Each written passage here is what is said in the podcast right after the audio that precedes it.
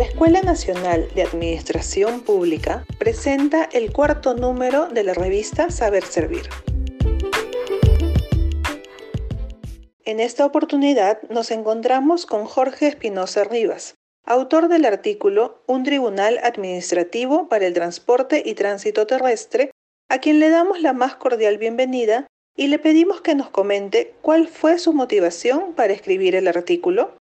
Lo que motivó la redacción del artículo fue el planteamiento que realizó la Superintendencia de Transporte Terrestre de Personas, Carga y Mercancías, SUTRAN, ante el Congreso de la República respecto a la creación de un tribunal administrativo encargado de conocer en segunda instancia la resolución de los casos sancionadores en materia de transporte y tránsito terrestre.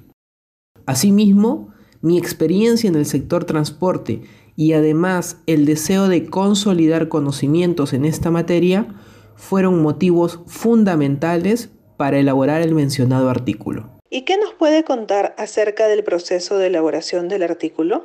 En relación al proceso de elaboración del artículo, se partió de la idea inicial de crear un tribunal administrativo competente para resolver en segunda instancia las causas derivadas de los procedimientos sancionadores tramitados ante la SUTRAN en materia de transporte y tránsito terrestre.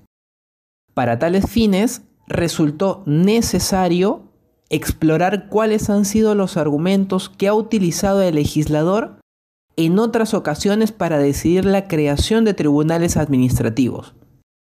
De esta manera, se indagó sobre los argumentos que sustentaron la creación de tribunales tales como el Tribunal Nacional del Servicio Civil, el Tribunal Superior de Responsabilidades Administrativas, el Tribunal de Fiscalización Laboral, entre otros.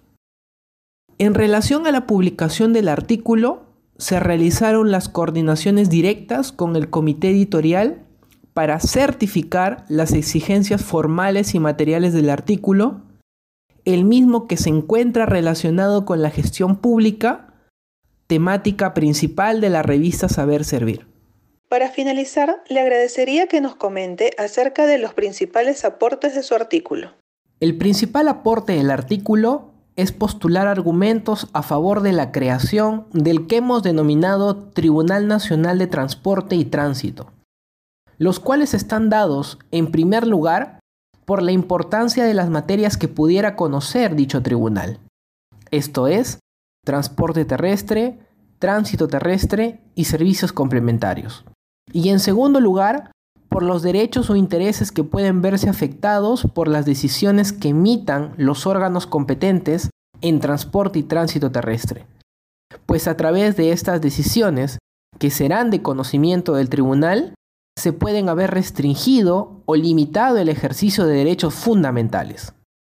Asimismo, se considera que el Tribunal Nacional de Transporte y Tránsito podría asumir la competencia para conocer y resolver, en segunda y última instancia administrativa, las actuaciones y resoluciones que emitan todos los órganos competentes en transporte y tránsito terrestre y no solo de aquellos actos emitidos por la SUTRAN, sino también de aquellos actos emitidos por los gobiernos regionales, gobiernos locales, Policía Nacional del Perú y de la Autoridad de Transporte Urbano para Lima y Callao.